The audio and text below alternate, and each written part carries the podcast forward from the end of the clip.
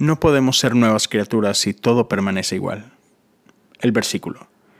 El Señor le dijo, mi apreciada Marta, estás preocupada y tan inquieta con todos los detalles.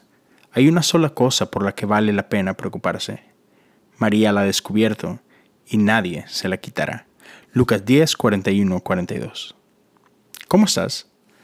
Pregunta a la gente a tu alrededor esto, y estoy seguro que escucharás algunos bien ocupado ya sea algún estudiante con tareas o proyectos por entregar, alguna mamá o papá corriendo de un lugar a otro entre actividades de los niños, deberes en la casa o la oficina, etc. No debería sorprendernos que muchos ponemos nuestra identidad en nuestra actividad.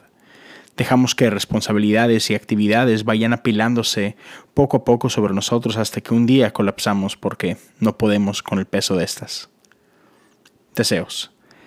Hay tanta belleza que termina enterrada en el ajetreo, cuando lo que la mayoría de nosotros anhelamos es comunidad, este espacio y este grupo de personas donde nos sentimos libres de ser nosotros mismos, donde sabemos que podemos ser conocidos y amados.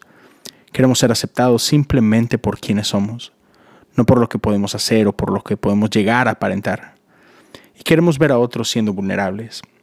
Esta es una de nuestras necesidades más profundas y la verdad es algo sencillo de lograr si nos lo proponemos haciendo espacio. Si tu agenda te roba del gozo de poder estar presente con la gente que amas, quizás sea tiempo de renunciar a algunas actividades. No podemos ser una nueva creación si todo permanece igual. No seas esclavo de tus actividades. Atrévete a renunciar y crear espacio para la gente importante en tu vida. Amistades y hospitalidad son centrales en esta nueva identidad que hemos recibido. Y es imposible darle la bienvenida a gente si no tenemos el espacio para recibirlos renuncia hoy.